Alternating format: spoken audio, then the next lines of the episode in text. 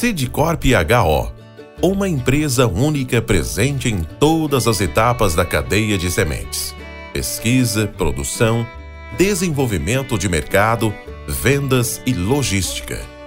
Por meio de marca própria ou licenciando sua genética, a Sidcorp HO oferece as melhores opções ao produtor, ocupando 60 milhões de hectares no Brasil, Paraguai, Uruguai e Argentina. Sidcorp HO, uma empresa presente em todos os elos da cadeia de sementes.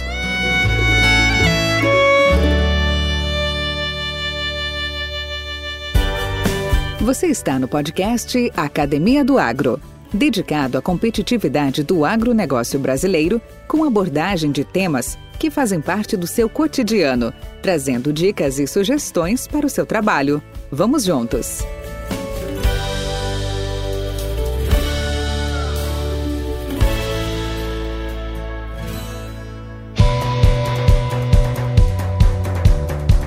Somos o tamanho dos nossos sonhos já dizia Fernando Pessoa. Nenhum sonhador nesta vida é muito pequeno, como nenhum sonho ou é ou será grande demais para ser realizado, para ser vivido. Logo no início da sua jornada, Luiz Batista percebeu que a busca pelo conhecimento deve ser uma constante na vida do homem e que conhecer e desenvolver as habilidades empreendedoras é fundamental para o sucesso das suas atividades e no futuro do seu negócio. Afinal, para fazer sentido, seu trabalho e ações precisam estar alinhados às necessidades do produtor rural e, de fato, resolver problemas reais na vida das pessoas. Um outro grande aprendizado foi que, às vezes, é necessário tomar porrada da vida para acordar, para aprender, e às vezes é necessário fazer coisas para ver que aquilo é errado, de verdade. E com o tempo, você vai aprender com isso. Se o representante comercial, vendedor ou profissional é responsável pelas vendas, é imprescindível que ele apresente bem o produto. Mostre que tem conhecimento sobre ele, sobre a posição dele no mercado, de como ele deve ser usado e de qual faz parte e principalmente que tipo de solução o produto representa para os eventuais problemas que o produtor rural tem em sua propriedade. O foco do profissional que atende tem que estar na satisfação do produtor rural. Em toda a sua jornada profissional, Luiz Batista percorreu e se habilitou em todas essas competências. Técnico agrícola, iniciou sua trajetória vendendo botinas para poder viver. Foi agrimensor, assistente de pesquisa no IAC, passou por grandes corporações do setor agrícola na área de pesquisa e produção, como também amassou muito barro trabalhando como um exemplar representante profissional de vendas, sendo atualmente produtor rural para quem não existe tempo ruim seja debaixo de sol forte ou temporais, é uma pessoa que faz valer sua força e sua dedicação. Vem comigo. Podcast Academia do Agro.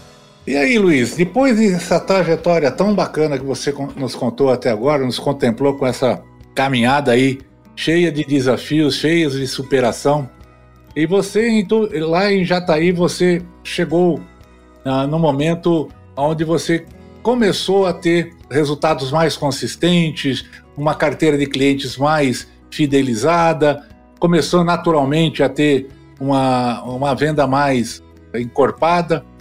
Daí para frente, como é que foi a sua caminhada?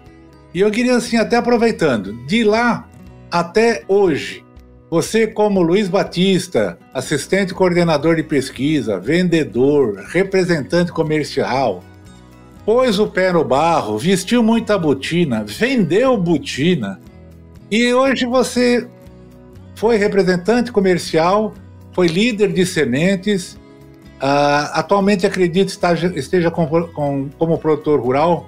Como é que nós estamos nessa foto? Conte-nos um pouco mais sobre esses negócios, hoje a sua visão, sua missão e seus valores. Então é isso aí, Valdir. A gente é, a gente dá muito valor, dou muito valor é, nessa, nessa luta que não foi fácil. Não é fácil para ninguém mesmo, né? A gente sabe disso. É, cada um com as suas dificuldades, né? Cada, cada um com seus retornos, né? Isso aí é assim mesmo. Mas nessa época, como você mesmo bem disse aí, nessa época para frente, depois de tanto trabalho, a gente conseguiu, através é, de uma presença mais técnica, e claro, levando o lado comercial junto e andando muito. Você falou muito bem aí, era uma frase do, do Daniel na, na, própria Pioneer também, que é, é a botina, no, é, é botina, é calçar a botina e, e pisar no chão, é, é só assim que você consegue se superar, um, é, é, estar na frente do, do, do, do, do seu concorrente. É, é, muita gente fala, cara, representante comercial é, é, é, você é bom porque você tem seu tempo, é, você pode fazer suas férias, você tem o seu tempo livre. Vou te garantir que nos 18 anos, 17 anos de representante comercial, eu tirei muita poucas férias. Tirei muito mais como era CLT, né? Muita pouco. Por quê?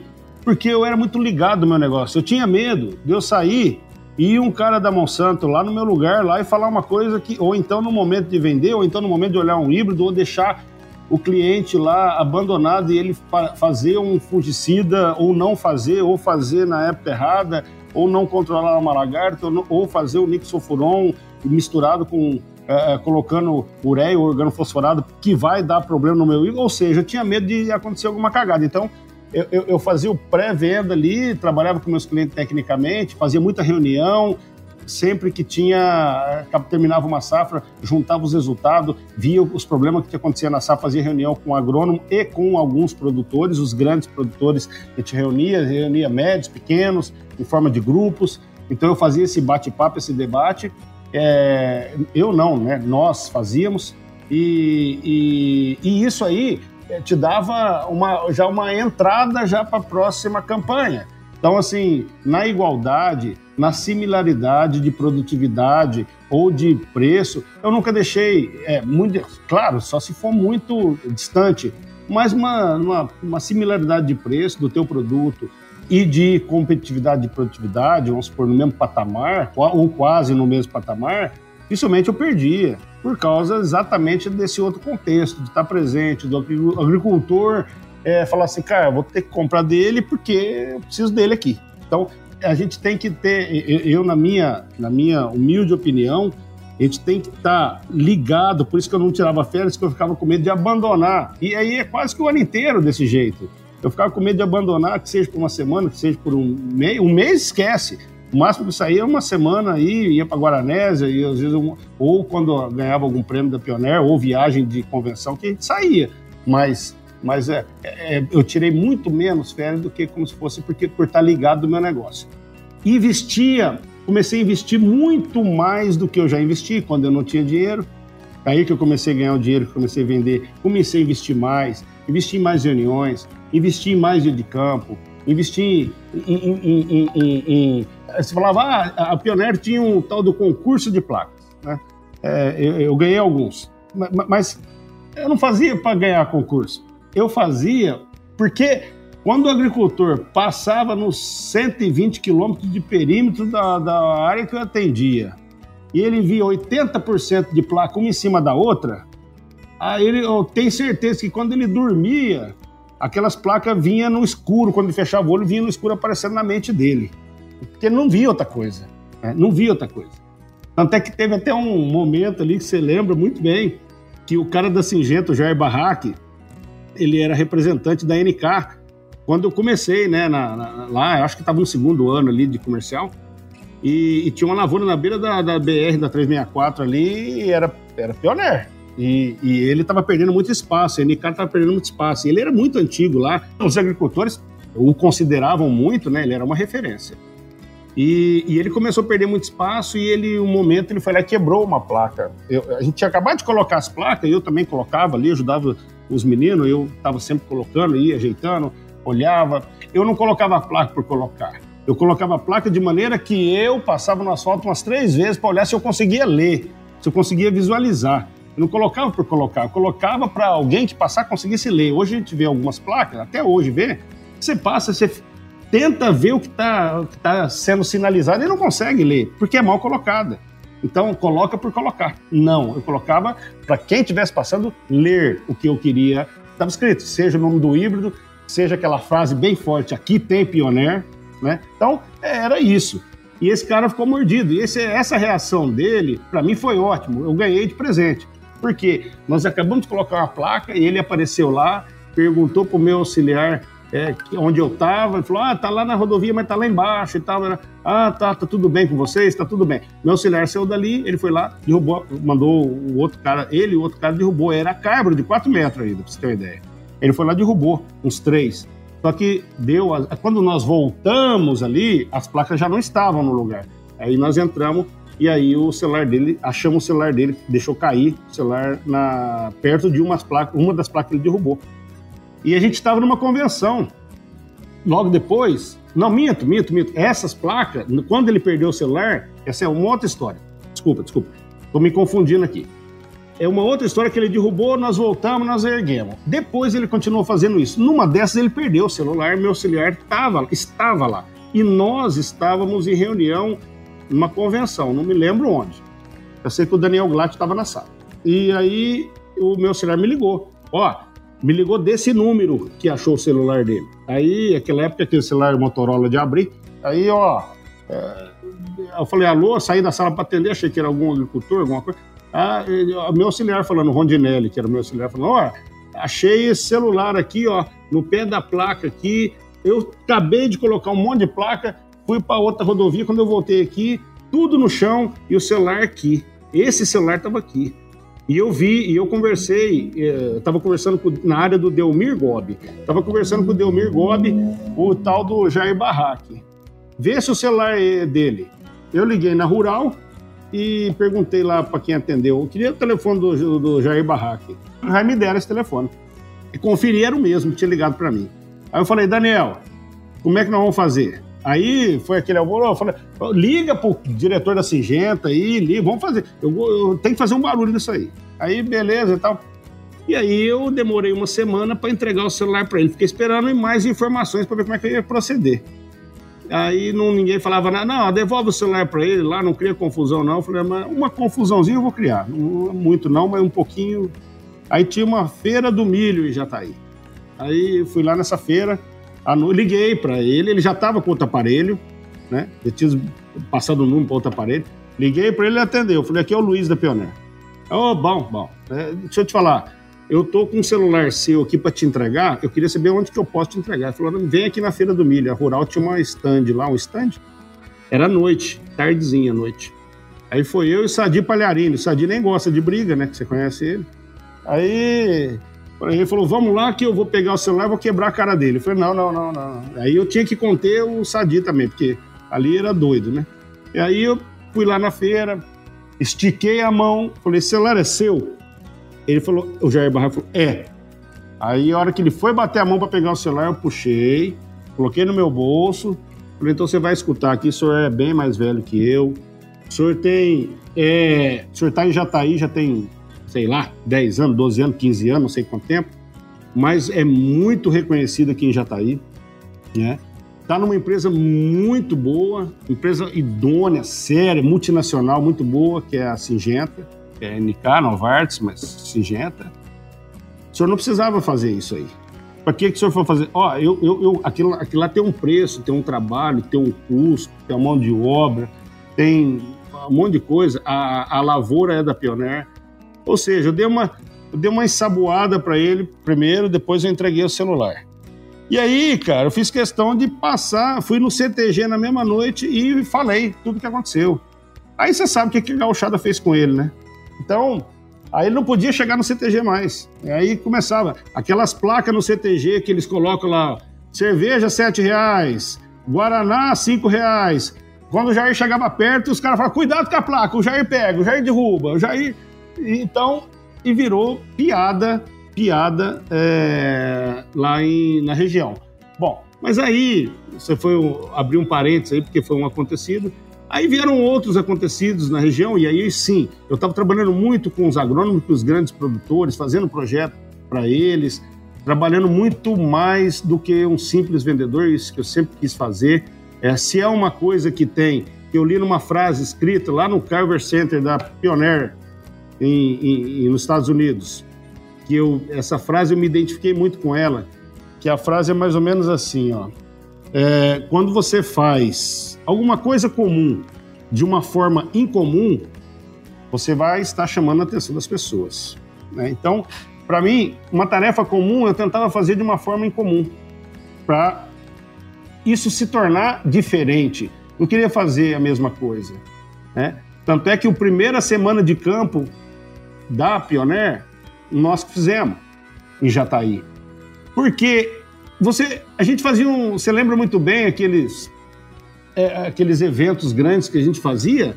Você ficava 15 dias arrumando uma área para receber em meio-dia. E muitos clientes, naquele momento, às vezes, naquele dia, naquele exato momento, não podia ir, então você perdia uma estrutura. Então, o que, que eu pensei? Isso foi em 2008, 2009.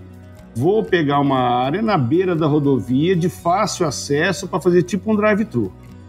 Então, vou montar os stands, vou montar os híbridos, as tecnologias, os tratamentos com inseticida, vou montar todos os plots que eu quero mostrar para o agricultor nós vamos deixar tudo muito bem feito, muito bonito, só que nós vamos ficar uma semana. Então, a gente vem para casa 8 é, horas da manhã, a gente traz o café, é, aqui não tem almoço, traz o café, à tarde geralmente a gente levava um churrasquinho para fazer lá, meio improvisado e tal. E o agricultor fala: não posso ir hoje, Luiz. Então vem na volta da fazenda. Ah, hoje não dá, vem amanhã. Estou em Goiânia, vem depois da manhã. Eu estou semana inteira. E com isso nós começamos a pegar. Peguei praticamente todos os agricultores, de uma forma até melhor, porque em grupo, muitas das vezes, você está falando alguma coisa, você está tentando passar alguma informação e 10% está prestando atenção no que está falando, os outros 90% está conversando entre si, e você não vai toda hora chamar, como diz o Miriam, dar o um pito no agricultor, né? Dar um pito nele, não vai. Então, é, vai chamar atenção, então você tem que, você sabe que a tua informação não, não vai ser muito, num grupo grande, vai ser pouco acessada.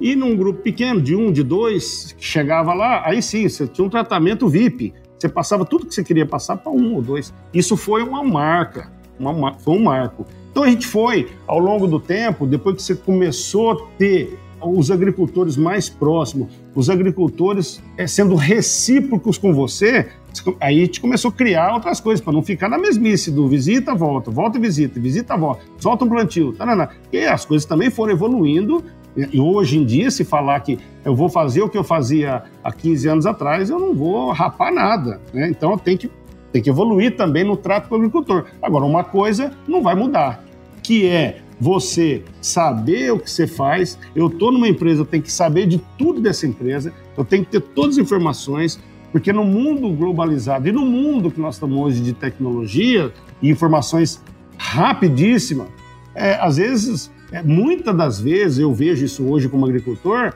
o, o, o vendedor e aquele que quer, que ainda vai para o campo, que hoje está muito no celular, mas aquele que ainda vai para o campo, muitas das vezes ele sabe bem menos do que o agricultor.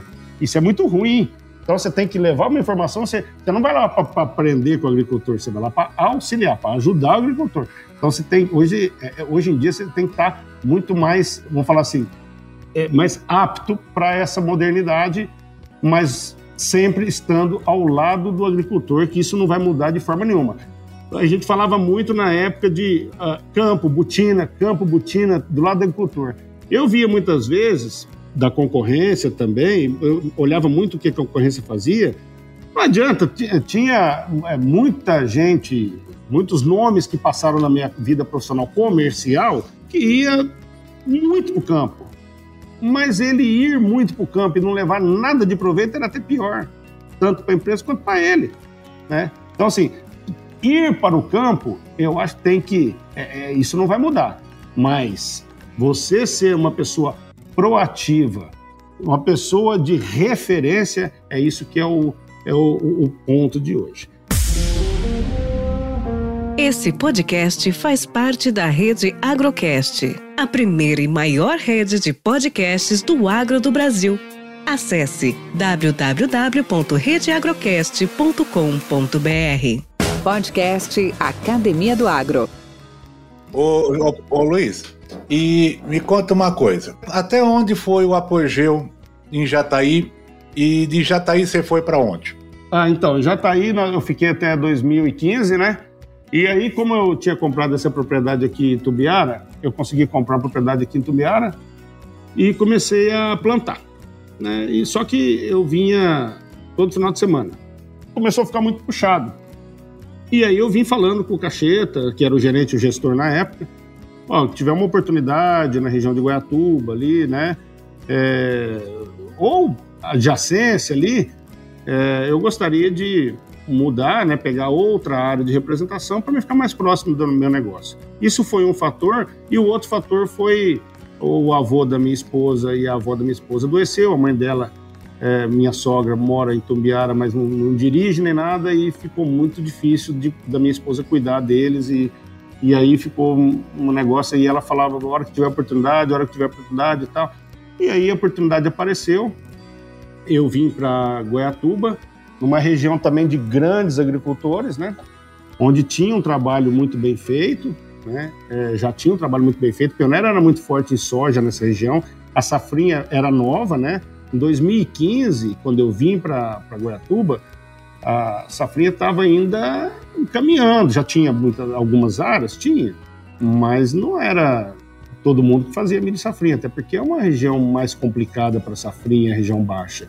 Então, é, muita soja de ciclo médio ainda na época e tudo mais, então é, tava, tava engrenando, né? Engrenando. Mas já tinha já alguma coisa de safrinha assim. E aí eu aceitei esse desafio, esse novo desafio, e também, junto com isso, a empresa me proporcionou, não me proporcionou muita coisa, né? Mas me proporcionou também para que eu trabalhasse abrisse uma nova representação, na verdade, uma empresa de, de logística e trabalhasse com esse projeto da, da Corteva, que era pioneiro na época, né? Que era essas, esse provedor logístico. Então, a empresa começou com esses provedores, nada mais é do que eles é, ajudavam na logística bem na hora da entrega da semente, que a gente sabe que é muito tumultuado, né? O agricultor ele quer uma janela muito estreita que entrega naquele momento. Então, é, a empresa tem capacidade de armazenamento, tem tudo, mas não tem capacidade de logística em função da janela. Então, a, esses provedores tinham essa função. Deixava a semente lá, claro, um local próprio de armazenamento e tudo, e a gente fazia logística, ajudava na logística para Pioneer. Então, eu peguei esse projeto, para mim foi ótimo, porque eu aprendi muito na parte também é, de logística da empresa, né? E, e, isso aí me ajudou bastante a, entender as dificuldades, questão de é, burocrática dessa parte de, de logística. Então fui trabalhando ali é, com, com, na área comercial, como representante comercial, logística e a lavoura. Aí em 2017, 16, 17, eu tive uma grande frustração. É, foi o ano que eu mais investi na safrinha. É, eu tive uma grande frustração. Eu plantei uma área de 450 hectares de milho, safrinha, e estava maravilhoso. Eu vestia adubação, uma boa adubação de base, uma boa adubação de cobertura. Os milhos os híbridos estavam muito bons, muito bons mesmo. Lavoura excepcional. Com 40 dias de, de a última área estava com menos, estava com, com 20 dias de, de plantado, mas a primeira área com 40 dias nunca mais choveu. Né? Nunca mais choveu. Eu, para não falar que eu não tirei nada, eu tirei uma, um bag de milho desses 450 hectares. E, e ficou a conta para pagar. É, e aí eu falei, bom, e fui lá, renegociei com todo mundo, o que tinha de dinheiro ali que eu tinha, uma reserva, não dava para tampar o buraco, ah, e aí renegociei, mas quando você renegocia uma conta grande, ela dobra quase que dobra, né? Tem juro, tem multa, tem não sei o quê, é banco, é, é não sei o quê, é, é com todo mundo. E aí, em 2017, soja 17, 18, falei, cara, agora vai a soja produzindo bem, eu já consigo pagar mais uma parte, a custo e mais uma parte, eu tenho que pagar lavoura com lavoura. Beleza. Aí, soja vinha muito bem, uma seca no final, e aí fechei média de soja de 32 sacos por hectare. E foi duas pancadas, tipo, num período de oito meses, vamos falar assim. E aí a conta engrossou mais ainda. E aí eu tomei a, a atitude que eu não queria de forma nenhuma tomar, mas aí eu pensei de várias maneiras, pensei em muitas coisas, né? Muitas coisas, vende aqui, faz, o que tinha também, algumas coisas que tinha para fazer, para resolver. Eu fui resolvendo, só que o buraco era muito grande. E aí eu foi a primeira vez que eu falei com o Jair, né? O Jair estava já na, na, na, diretoria aí da, da Corteva. Fui até ele, expliquei direitinho tal. É, o Cacheta já não estava mais nessa época, acho que era o Leandro Melo. Leandro Melo também foi muito atencioso. O Jair muito atencioso. Me emprestaram um, a Pioneer me emprestou um dinheiro, é coisa que a empresa nunca tinha feito, um negócio foi uma exceção das exceções. Mas é, me ajudou a resolver uma parte do problema, não todo, claro, uma parte do problema, e me deu um fôlego. Me deu um fôlego e ocasionou também é, com a entrada muito forte da cigarrinha, principalmente na região baixa, onde eu atuava.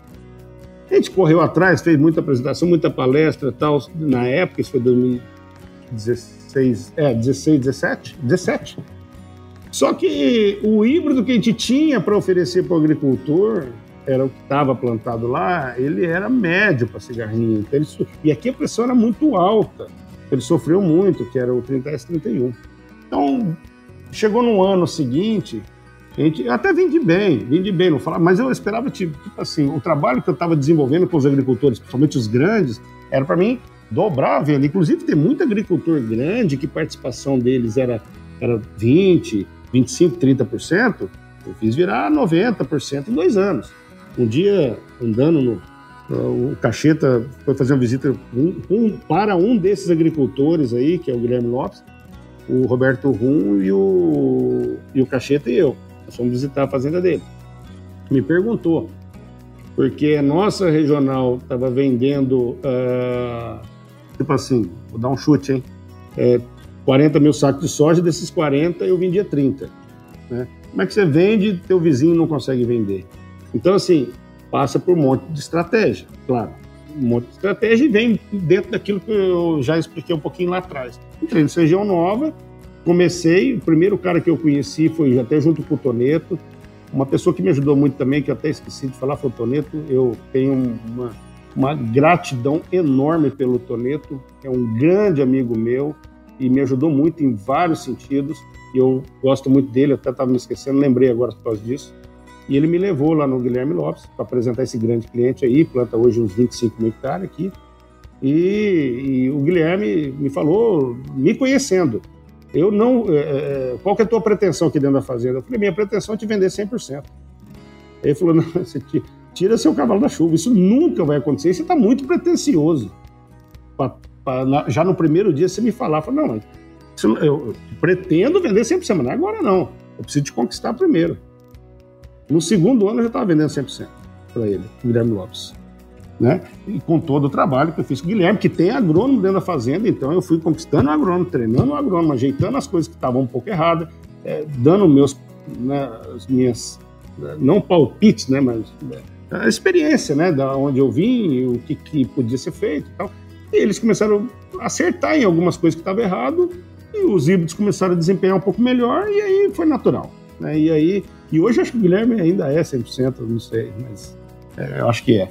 Mas então, é, eu, eu, eu, eu, vim para cá, teve essas dificuldades, e aí em 2019, infelizmente, por eu não ter vendido bem, não ter produzido bem a soja, minha conta aumentou.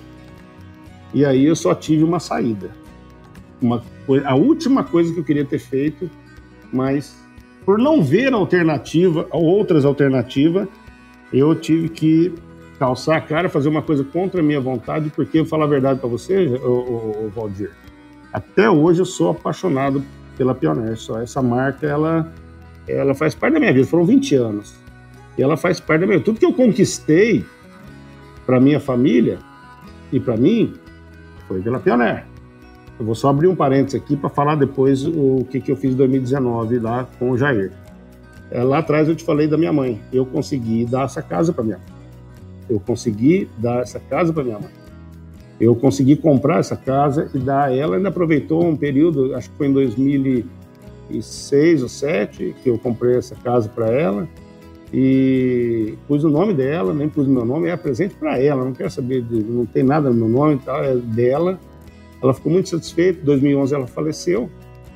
Quando ela faleceu, meu irmão, esse Clayton, ele, ele eu trouxe ele para cá, que eu te falei antes da nossa, nossa conversa, mas é, no túmulo lá, quando foi enterrar minha mãe, ela teve um câncer, infelizmente, não resistiu, com o tempo, sofrendo demais, e, e aí ela chegou em 2011, chegou a falecer, e aí meu, meu irmão no túmulo falou, É, agora eu tô sem pai e sem mãe. Porque ficou o padrasto e o outro irmão, né? Que é filho do padrasto. Aí eu tava atrás, ele falou pra minha tia. Aí eu falei, ó, sem mãe você tá, eu também tô, mas sem pai você não tá, não.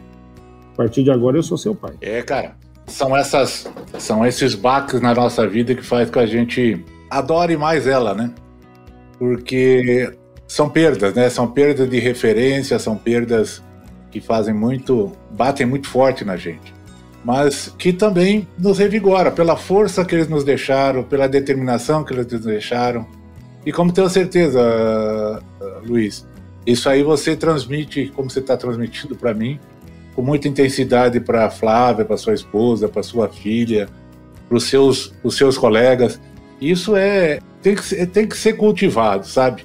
Esse, esse sentimento. Então, cara, é, é doído, né? Eu também já não tenho nem papai, nem mamãe do meu lado, já se foram também.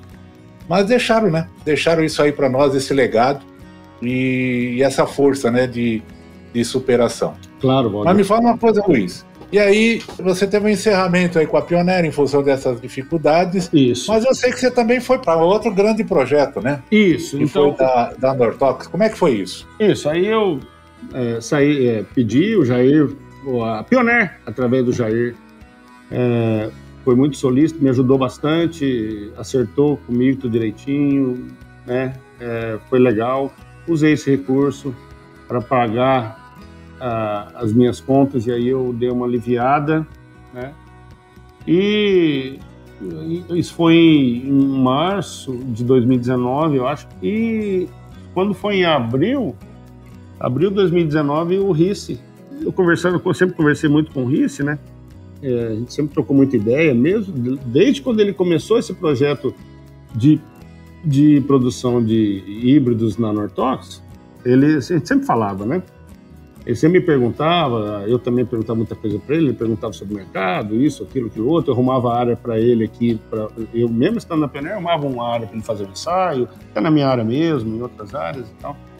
Sempre, o Risse é uma pessoa também, também, a gente vai lembrando, vai falando, vai lembrando, né?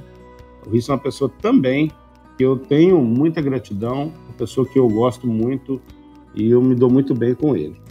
E aí ele me falou, olha, o Nortox está com um projeto, assim, assim, papapá, Nortox é uma empresa nacional, de químico, genérico e tudo, mas empresa grande, empresa está com um projeto, é, assim, assim, me explicou direitinho e eu fui.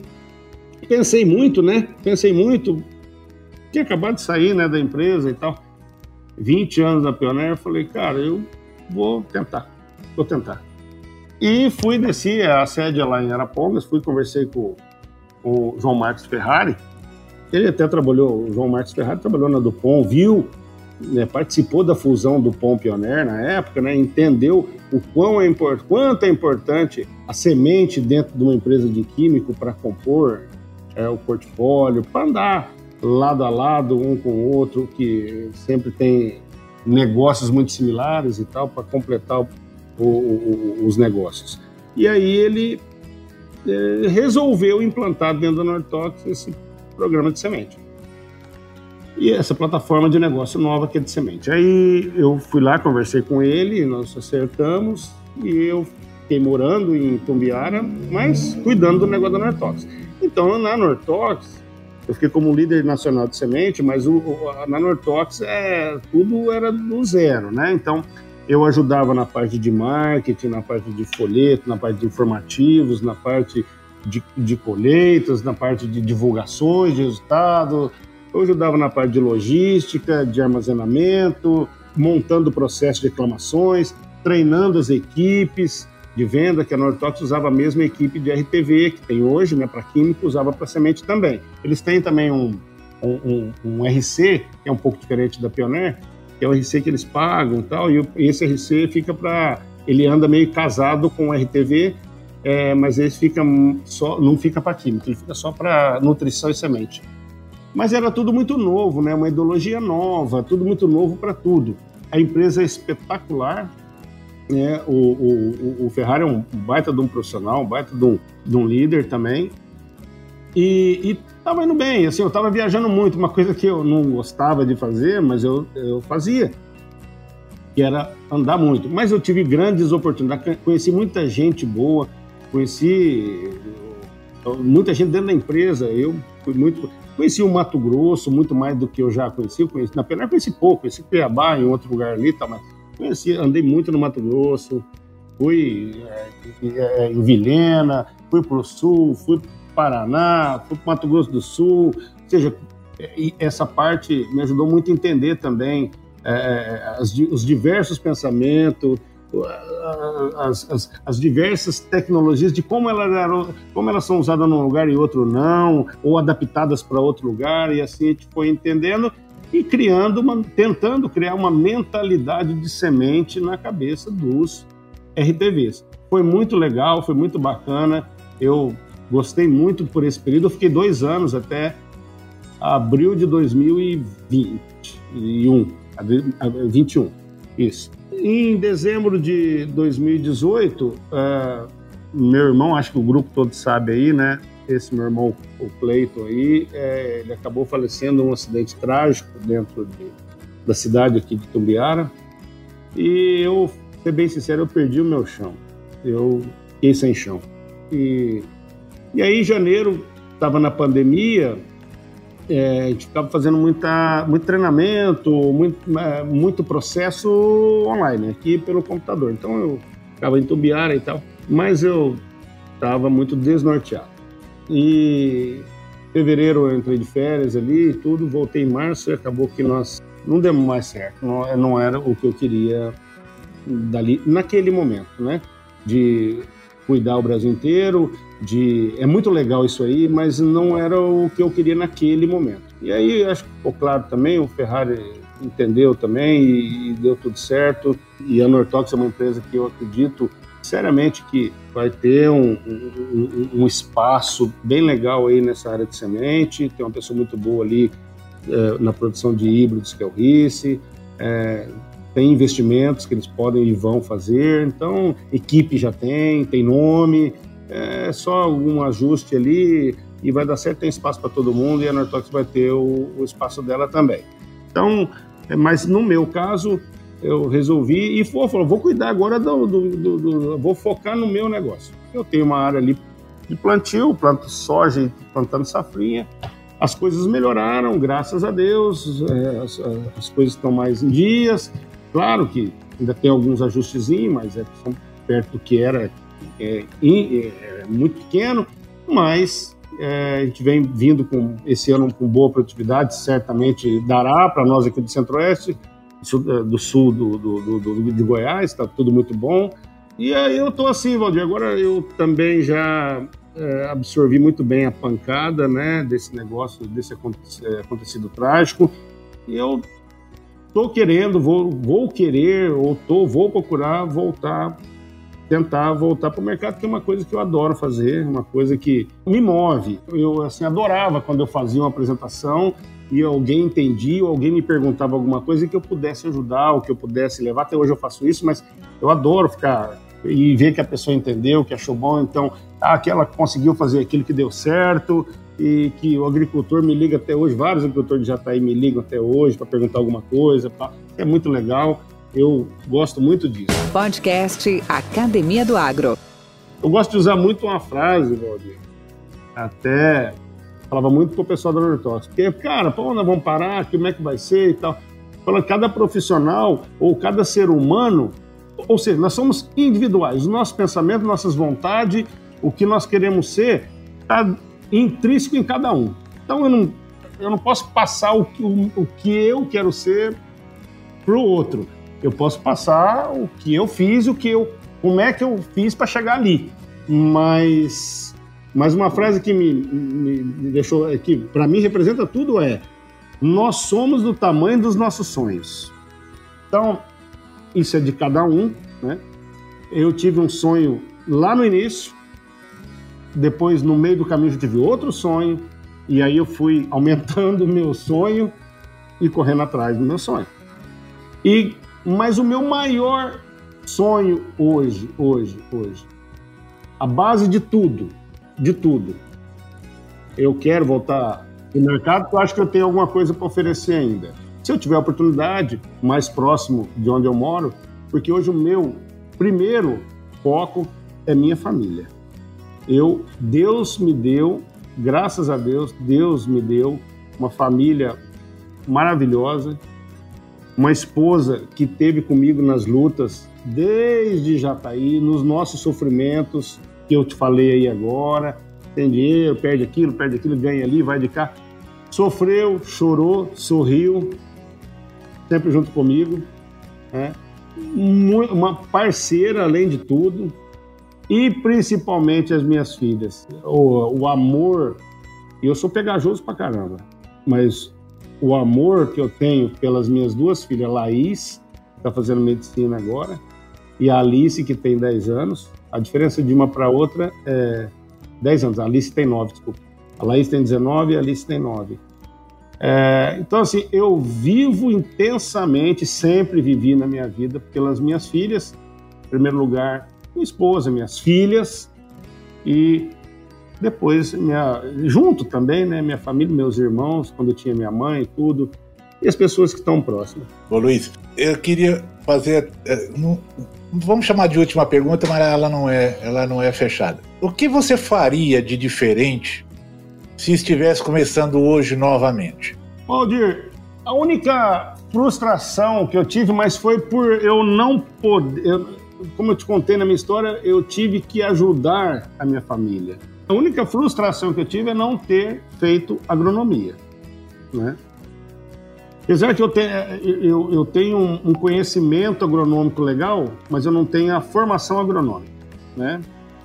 Então, talvez eu, eu, eu, eu naquele momento, eu, eu deixaria, tentaria uma universidade, tentaria é, fazer essa agronomia. Na época era integral, hoje está mais fácil, né? Hoje você tem é, cursos aí, período noturno. Faz até por correspondência. Até por né? correspondência.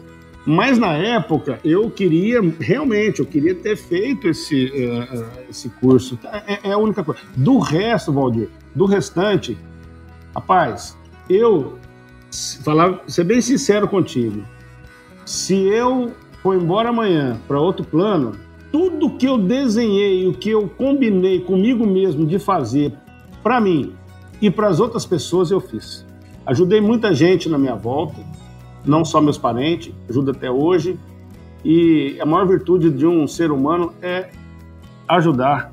A maior, a maior recompensa que alguém pode ter é quando você vê um sorriso no rosto de uma criança, de um idoso, de uma pessoa que precisa, de, um, de alguém. É, não tem recompensa maior. Então, é, eu fiz isso muito na minha vida, é, mesmo sem poder, mas fiz. Agora, falava, o que, que você mudaria? Então, a, única, a única coisa que, assim, que eu vejo hoje, que eu tentaria, de alguma forma, é, naquela época eu não tinha condição, porque eu tinha que ajudar, mas na, eu, eu, tentaria fazer uma agronomia, né? Apesar que, é, talvez alguma outra coisa que eu não estou lembrando agora, mas assim, isso é uma frustração que eu tenho. Essa é uma frustração que eu mudaria. E a outra coisa, Luiz, o que até agradecendo muito todo esse seu depoimento, muito, muito intenso, muito emocionado, isso é muito bacana mesmo, tá? E dentro dessa sua sabedoria, que eu digo sabedoria, assim, a construção depois de tantos tombos, de tantas erguidas, de tantos obstáculos, de tantas superações, que conselho você daria aos nossos colegas do agro? Esses que estão começando agora, ou estão na lead? Isso. É, eu acho assim, ó. Eu vou falar o que o conselho que eu daria, nem sei se é um conselho, mas é, eu acho que o principal de tudo é fazer. Primeira coisa, né? Trabalhar não só pelo dinheiro, mas pelo amor. Ele tem que gostar do que a gente faz. Segundo, atender todos os clientes de forma igual. Mas você que tem que ser diferente. Então você vai atender ele de forma igual. Eu sempre fazia isso. Eu vou te dar um exemplo disso. Eu ia conversar com o Newton Márcio, você conhece? Eu usava palavras melhores, mais bem colocadas, as frases corretas, porque ele é assim. Eu ia conversar com o seu Vilci Gobi, eu falava bagunçado. palavra errada, porque ele era assim. Então, eu me transformava para cada estilo de cliente. Eu ia falar com agrônomos, eu levantava um vocabulário técnico. Eu ia falar, de novo, vou dar exemplo do seu Vilsigob, eu tentava explicar uma coisa técnica para ele com palavras simples. Então, eu acho a, a tecnologia, a, a rapidez da, das informações, elas estão é, bombardeando a cabeça da gente, e dos agricultores também, claro. Né? É, eu também sou agricultor, mas, mas ela to, chega a todo momento, a toda hora. E isso acaba que existe, acaba tendo uma confusão por parte de muitos agricultores de discernir tanta informação assim, né? O que é errado, o que é certo, o que é adaptado, o que ele pode usar e o que ele não pode. Eu acho que o papel do novo representante, do novo vendedor é esse. É tentar simplificar aquele monte de informação e colocar ela de forma mais fácil e útil para o agricultor, que lá na frente ele vai reconhecer esse profissional. Estando do lado, estando perto, estando próximo, mas facilitando as informações na chegada do agricultor, porque se queira ou não queira. Tem, claro, muito hoje filho de agricultor, que é, a maioria é agrônomo, está aí e tal. Mas mesmo assim, a gente precisa de discernir muita coisa que tem e facilitar a, a introdução de novas tecnologias na cabeça do agricultor. Então, o vendedor hoje, se eu tivesse que dar um conselho, ele tem que ser humilde, né? ele tem que ter humildade, ele tem que, como eu falei, trabalhar por amor, tem que gostar do que faz, né? tem que é, ser uma pessoa proativa, gostar do que faz, ter muita fé em Deus, ter muita capacidade, né? ter muita energia, vamos falar assim, energia e uma coisa que não vai mudar nunca, né? E a Pioneer falava sempre isso, né? Sem mistificar, né?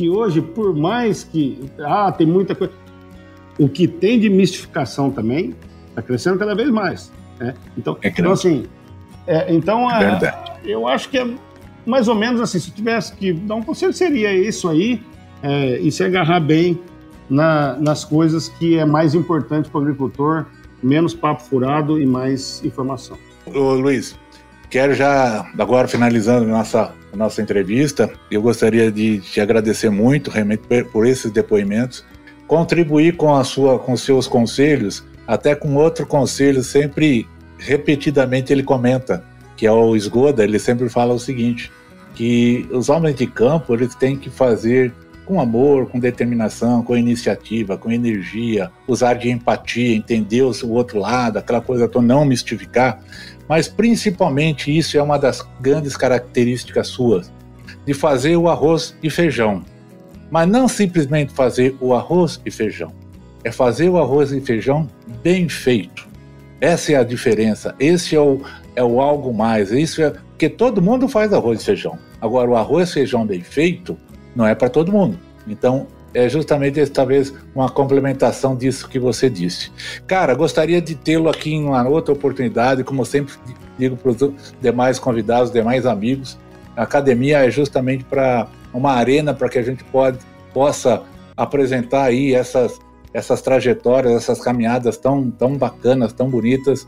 E fica aí o convite, tá? E eu gostaria de deixar um grande abraço para ti.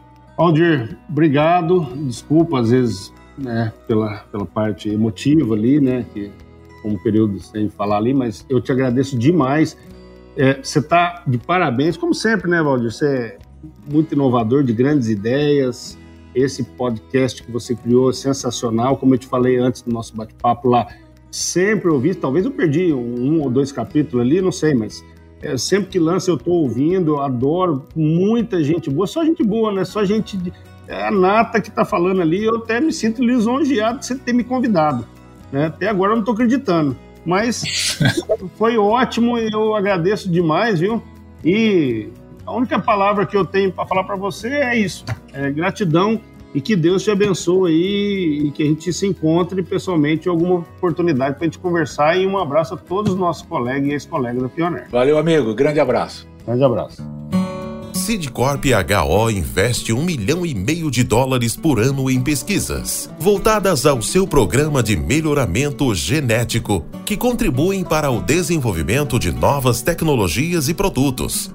Quando adquire uma semente Sidcorp HO, o agricultor pode ter a certeza de que está adquirindo qualidade, performance e produtividade. Sidcorp HO uma empresa presente em todos os elos da cadeia de sementes.